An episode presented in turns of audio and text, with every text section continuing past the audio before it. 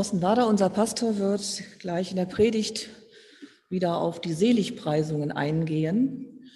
Und im Vorfeld lese ich dazu nochmal die kompletten Seligpreisungen aus Matthäus 5, Vers 3 bis 12 nach der Basisbibel vor. Glückselig sind die, die wissen, dass sie vor Gott arm sind, denn ihnen gehört das Himmelreich. Glückselig sind die, die trauern, denn sie werden getröstet werden. Glücklich, glückselig sind die, die von Herzen freundlich sind, denn sie werden die Erde als Erbe erhalten. Glückselig sind die, die hungern und dürsten nach der Gerechtigkeit, denn sie werden satt werden. Glückselig sind die, die barmherzig sind, denn sie werden barmherzig behandelt werden. Glückselig sind die, die ein reines Herz haben, denn sie werden Gott sehen. Glückselig sind die, die Frieden stiften, denn sie werden Kinder Gottes heißen. Glückselig sind die, die verfolgt werden, weil sie für Gottes Gerechtigkeit eintreten, denn ihnen gehört das Himmelreich.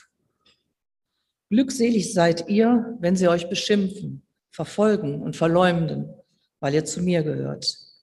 Freut euch und jubelt, denn euer Lohn im Himmel ist groß Genauso wie euch haben sie früher die Propheten verfolgt. Thorsten, ich wünsche dir Gottes Segen bei der Predigt.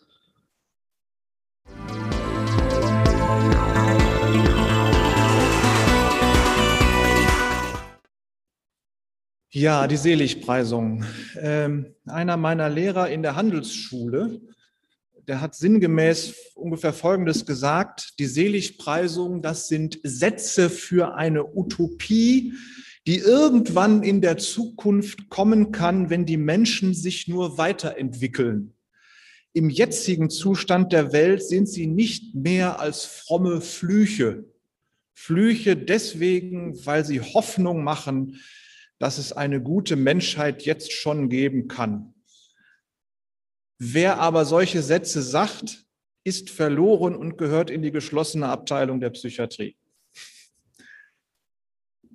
Und damit hat er mich als Teenager ziemlich geärgert damals, weil ähm, der Lehrer damit mein Idol, meinen Helden, meinen Gott Jesus so verunglimpft hat und für unzurechnungsfähig erklärt hat. Ähm, nachdem er das dann aber gesagt hatte, hat er uns den Kapitalismus erklärt und hat ähm, seinen Götzen Wachstum äh, gehuldigt.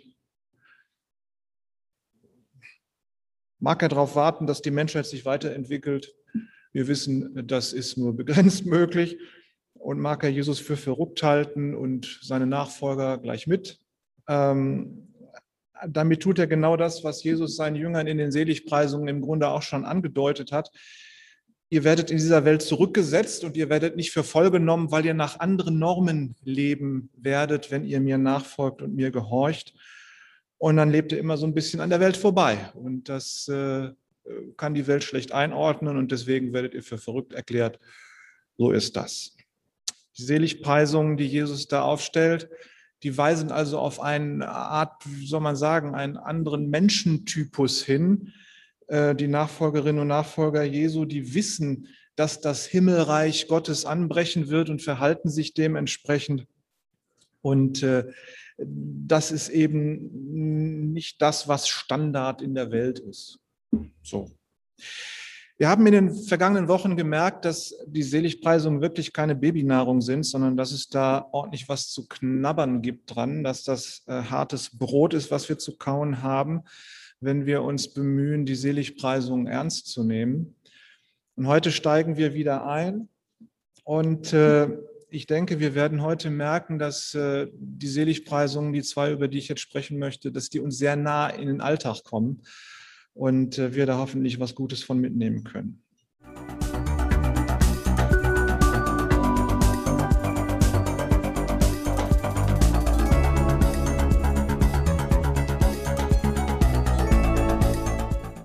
Jesus steht immer noch auf dem Berghang und seine Jünger sitzen oder stehen bei ihm und die Leute, die Menschenmenge steht ihnen gegenüber und sie hören Jesus zu, wie er seine Jünger in Nachfolge unterrichtet.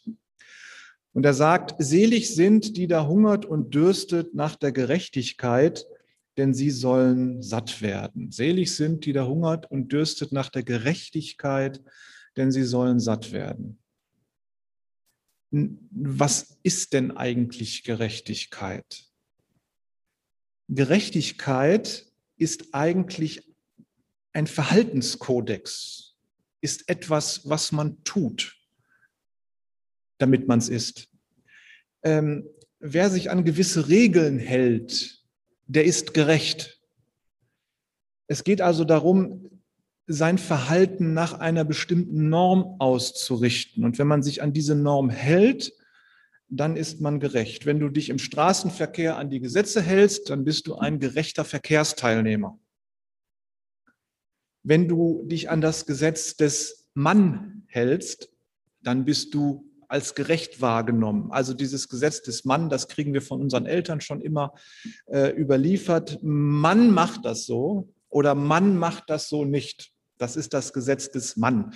Das ist so ungeschriebenes Gesetz, auf die sich die Gesellschaft oder Teile der Gesellschaft irgendwie geeinigt haben, wo man gar nicht genau weiß, wo die herkommen. Aber man hat sich mal irgendwann so daran gewöhnt und wenn man sich daran hält, dann ist man, wird man als gerecht wahrgenommen, weil man sich an die ungeschriebenen Regeln der Gesellschaft, in der man sich bewegt, hält. Wenn wir aber jetzt mal ganz ehrlich mit uns selber sind, dann werden wir feststellen, dass wir in diesem Sinne äh, nie wirklich gerecht sein können. Ähm, zum Beispiel, äh, ich fahre mit dem Auto die B7 lang und dann habe ich so ein Tempomat, so einen Knopf in meinem Auto und dann drücke ich da drauf, damit ich bloß nicht zu schnell fahre. Das ist sehr bequem. Das ist meine Gerechtigkeitsautomatik für den Straßenverkehr. Ähm, und äh, sehr wunderbar, ich halte mich genau an die Geschwindigkeit, an die Regeln und alles gut, alles gerecht. Und plötzlich purzelt von rechts ein Fußball auf die Straße, uh, ein Schreck, und ich gehe in die Bremsen und ah, hat nochmal geklappt, früh genug gebremst, zum Glück bin ich nicht zu schnell gefahren.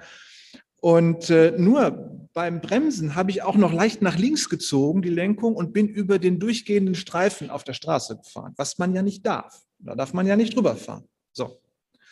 Das heißt, ich habe das Gesetz gebrochen und bin in dem Sinne nicht mehr gerecht. Nun könnt ihr sagen, klar, also du stell dich doch nicht so an, du hast möglicherweise ein Kind das Leben gerettet, dadurch, dass du über den Strich gefahren bist.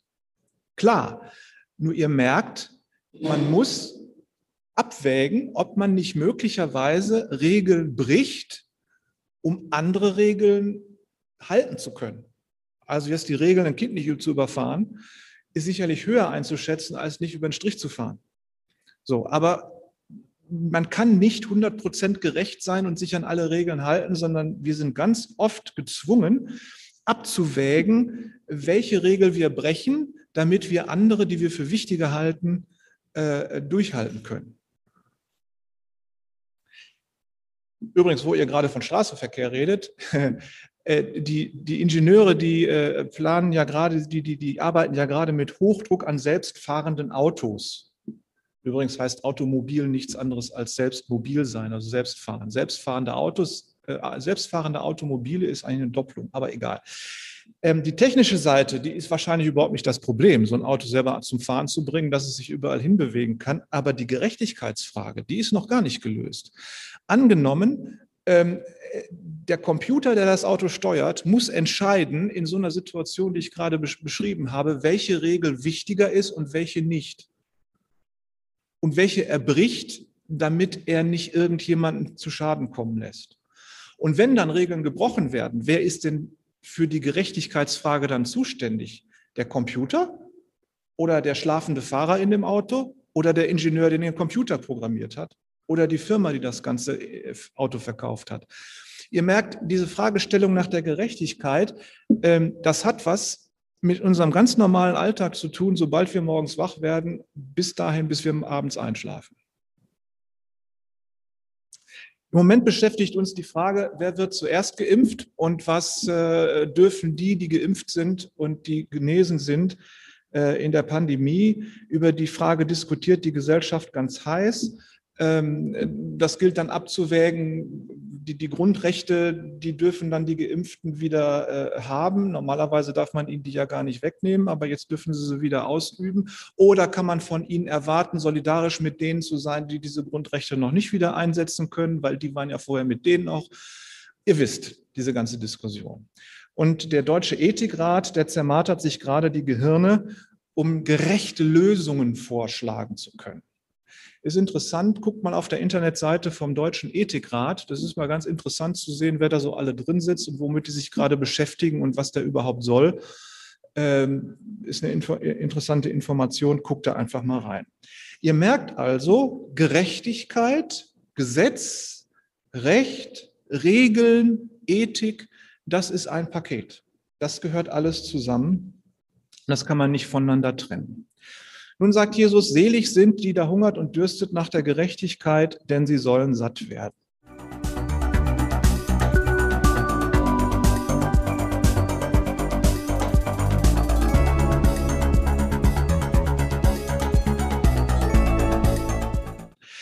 Jetzt geht es in der Bibel aber nicht nur um Gerechtigkeit im Sinne von menschlichen Gesetzen, sondern da ist ja auch noch das Gesetz Gottes. Da gibt es diese höhere Gerechtigkeit Gottes. Es ist nicht nur eine Gerechtigkeit oder Regeln und Gesetze, die für die menschliche Gemeinschaft gelten, sondern es geht auch noch um die Beziehung zu Gott, die in gewissen Regeln verfasst ist, wo es um die Gerechtigkeit geht. Ähm, nur wie ist das mit den Gesetzen Gottes? Ich meine, wir haben hier unsere Regeln und Gesetze, auch diese Mannregeln, die wir eigentlich verinnerlicht haben. Danach leben wir, äh, daran halten wir uns und daran merken wir auch, wenn wir mal Regeln gebrochen haben und äh, so. Aber was ist mit den, mit den Regeln Gottes? Sicherlich, wir können in die Bibel gucken. Nur wir leben ja nicht so wie zum Beispiel das Volk äh, der Israeliten nach diesen Gesetzen Gottes. Wir haben diese Gesetze, die können wir zwar in der Bibel nachlesen, aber die haben wir lange nicht so verinnerlicht wie unsere ganz normalen alltäglichen Regeln in unserer Gesellschaft heute. Das heißt, wir merken möglicherweise noch nicht mal, wenn wir die Regeln Gottes durchbrechen und in dem Sinne dann ungerecht werden. Das ist ein Problem. Das heißt, wir können überhaupt nicht gerecht sein in diesem Sinne, dass wir immer alle Regeln halten.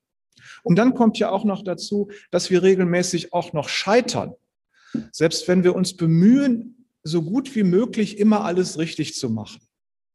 Dann kommen wir aber möglicherweise an einen Charakterfehler, den wir unser Leben lang mit uns rumschleppen müssen und tun dann gerade das Falsche, obwohl wir ganz genau wissen, dass es das Falsche ist.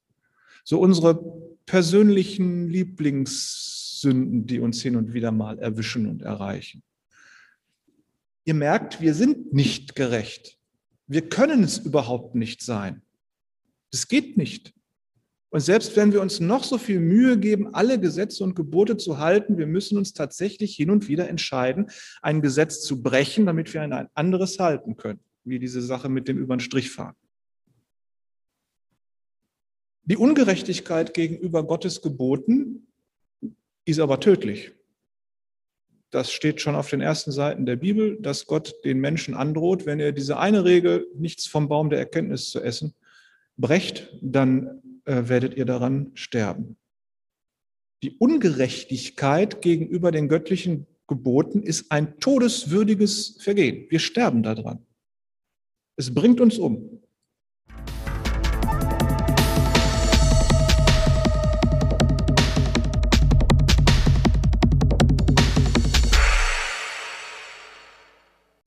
Glücklicherweise ist unser Gott barmherzig und Jesus macht es uns leicht, indem er stellvertretend für unsere Ungerechtigkeit bei Gott stirbt. Er stirbt quasi den Tod, den wir verdient haben, an unserer Stelle, damit wir nicht mehr an der Ungerechtigkeit sterben müssen. Und Gott rechnet uns die Gerechtigkeit Jesu zu. Und weil Jesus Gottes Sohn ist, also quasi ja Gott selbst ist, wenn wir an Jesus glauben, rechnet uns Gott also seine eigene göttliche Gerechtigkeit zu. Und Jesus nimmt unsere Ungerechtigkeit im Kreuz, am Kreuz mit in den Tod. Wir überleben also nicht aufgrund unserer eigenen Gerechtigkeit. Und selbst wenn wir uns noch so viel Mühe geben, sondern wir überleben nur aufgrund der Gerechtigkeit, die uns von Gott äh, zugemessen wird, zugeschrieben wird. Was haben wir ein Glück, dass wir so einen gnädigen, barmherzigen Gott haben.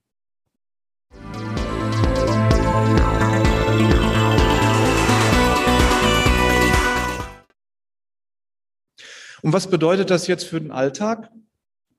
Was machen wir damit?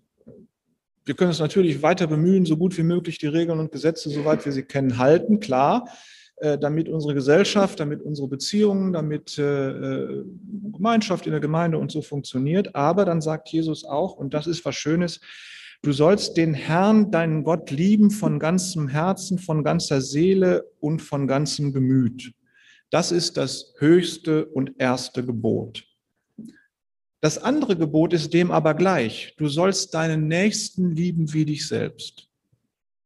In diesen beiden Geboten hängt das ganze Gesetz und die Propheten. Es gibt also nur noch zwei Gebote. Also eigentlich sind es für mich drei. Also Gott lieben, den Nächsten lieben und sich selbst. Das ist ja auch nochmal ein Gebot, ist meine eigene Zählung. Aber Jesus sagt, in diesen beiden Geboten hängt das ganze Gesetz und die Propheten. Das heißt, wir haben nur noch diese beiden Gebote, die wir immer wieder vor uns hertragen müssen, die wir uns immer wieder bewusst machen müssen. Das Doppelgebot der Liebe, liebe Gott und deinen Nächsten wie dich selbst. Darin hängt das ganze Gesetz und die Propheten. Und wenn wir uns danach richten und so gut wie möglich liebevoll miteinander umgehen, Gott lieben, ihm vertrauen, dann ist das ganze Gesetz gehalten. Das ist doch mal eine Herangehensweise, wo ich denke, da hat Jesus uns wirklich einen einfachen Weg, einfachen Weg aufgezeigt, aus diesen unzähligen vielen Gesetzen zwei zu machen, die wir dann präsent haben können, wo wir auch üben können, uns dementsprechend zu verhalten. Das ist sozusagen der Königsweg zu einem gerechten Handeln, weil man mit diesen beiden Geboten eben alle anderen hält. Liebe. Damit ist das ganze Gesetz erfüllt und damit ist auch abgedeckt, dass ich über den Strich gefahren bin. Es gibt noch eine Bedeutung des Begriffs Gerechtigkeit, äh, die eher was mit unserer Umgangssprache zu tun hat. Das liegt so ein bisschen anders. Also Gerechtigkeit, da verstehen wir ja meistens drunter, dass jeder gleich behandelt werden soll, unabhängig davon, wer er ist, sondern wir möchten gerne, dass niemand bevorzugt wird und niemand benachteiligt wird. Das bezeichnen wir als Gerechtigkeit. Ähm, genau betrachtet ist aber diese Regel, dass jeder gleich behandelt werden soll, eine Regel, ein Gesetz, und wenn man dieses Gesetz bricht, dann ist das Ungerechtigkeit. Also wir müssen unterscheiden, wir haben die Begriffe Gerechtigkeit und Ungerechtigkeit und die sind so in unserem Sprachgebrauch zu Synonymen geworden für die Wörter Ungleichbehandlung und Gleichbehandlung. Aber in Wirklichkeit ist es nicht dasselbe, sondern Ungleichbehandlung beziehungsweise Gleichbehandlung ist eine Regel und wenn die gebrochen wird, ist das Ungerechtigkeit. Genauso wie die Straßenverkehrsordnung eine Regel ist und wenn die gebrochen wird, ist das auch Ungerechtigkeit. Ja? Und das hat dann nichts damit zu tun, dass irgendjemand benachteiligt wird. Gut. Selig sind die, da hungert und dürstet nach der Gerechtigkeit, denn sie sollen satt werden. Und wir merken, dass wir einen Mangel an Gerechtigkeit haben äh, und dass wir Sehnsucht danach haben, irgendwie gerecht sein zu können. Und wir merken, dass Menschen in der Welt da sind, die streben geradezu nach Ungerechtigkeit.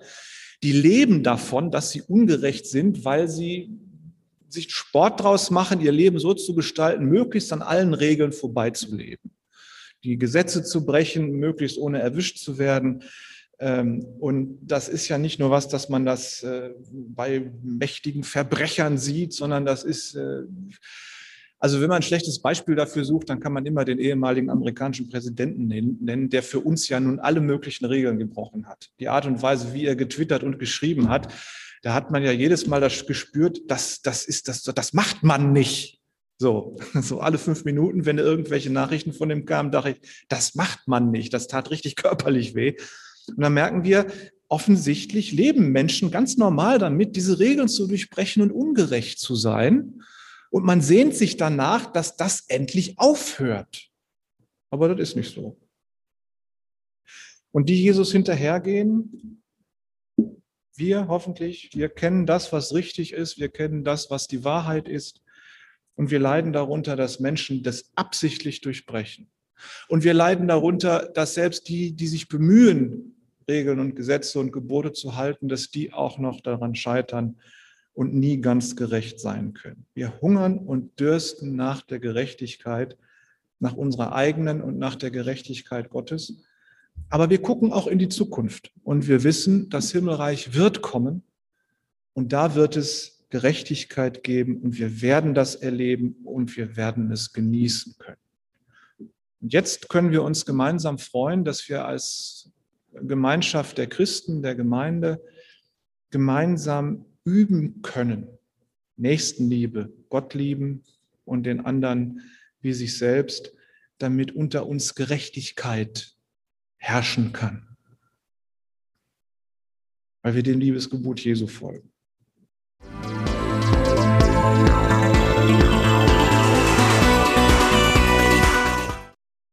Selig sind die Barmherzigen, denn sie werden Barmherzigkeit erlangen. Selig sind die Barmherzigkeit, Barmherzigen, denn sie werden Barmherzigkeit erlangen. Wir haben schon vorher in den Seligpreisungen gehört, ähm, wie sehr die Nachfolgerinnen Jesu oft ohnmächtig und irgendwie fremd in dieser Welt stehen. Äh, sie sind sanftmütig statt aggressiv. Sie leiden an den Leiden dieser Welt. Ähm, sie wissen, dass das Himmelreich kommt und trauern darum um die Menschen, die das nicht wahrhaben wollen. Und wie gut, dass unser Gott barmherzig ist und äh, uns seine Gerechtigkeit zuschreibt, damit wir leben können. Und deswegen können auch wir nicht anders als barmherzig sein, weil unser Gott mit uns barmherzig ist. Das Wort barmherzig, das bedeutet im griechischen Neuen Testament ähm, so etwas wie Mitleid haben. Mitleiden, Mitleid haben. Äh, das deutsche Wort barmherzig, das hat, äh, das hat was mit Herz zu tun und sich hernieder, niederbeugen zu jemandem, das, das, einem, das zu Herzen gehen lassen, dass es einem schlecht geht und man beugt sich zu ihm herunter, um ihm zu helfen, um ihm was Gutes zu tun, ein Herz für die Armen zu haben. Und das Wort Erbarmen hat interessanterweise mit Barmherzigkeit nicht viel zu tun, weil Barmen ist eigentlich eine, Barmen kennen wir doch hier, wir wohnen ja in Barmen. Und Bar, eine Barmung ist eine Grenze. Und wer Erbarmen hat, der umgrenzt jemanden, um ihn sicher zu machen. Ja? Ähm, man neigt sich herunter und pflegt und schützt jemanden. Das ist Erbarmung. Also insgesamt würde Barmherzigkeit Folgendes bedeuten. Ich habe ein Herz für den Armen und Schwachen. Ich leide mit ihm. Ich neige mich zu ihm herab, um ihm Schutz und Pflege zu geben. Und ich gebe ihm von dem ab, was ich habe, und ich versuche ihm das zu geben, was ihm fehlt. Das ist Barmherzigkeit. So sind Christen. So sind die Jesus-Nachfolger. Sie sind barmherzig.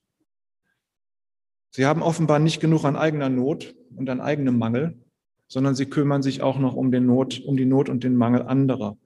Sie gehen hinunter in die Niedrigkeit derer, die ausgestoßen sind. Sie haben eine Liebe für die Geringen, für die Kranken und für die Schwachen für die Erniedrigten und für die Vergewaltigten. Sie gehen zu denen, die Unrecht leiden müssen und die in der Gesellschaft wie Abschaum behandelt werden. Es gibt keine Not, die zu tief ist und keine Sünde, die zu schrecklich ist. Die Barmherzigkeit geht zu ihr ein. Was der Barmherzige an Ehre hat, das schenkt er dem Ehrlosen und nimmt dafür seine Schande auf sich. Das was der Mensch laut Grundgesetz als höchstes Gut hat, nämlich die Menschenwürde, das gibt er demjenigen, der entwürdigt ist. Wenn wir das tun, dann folgen wir unserem Herrn und Gott, unserem Herrn Jesus Christus, denn der hat ja genau das getan.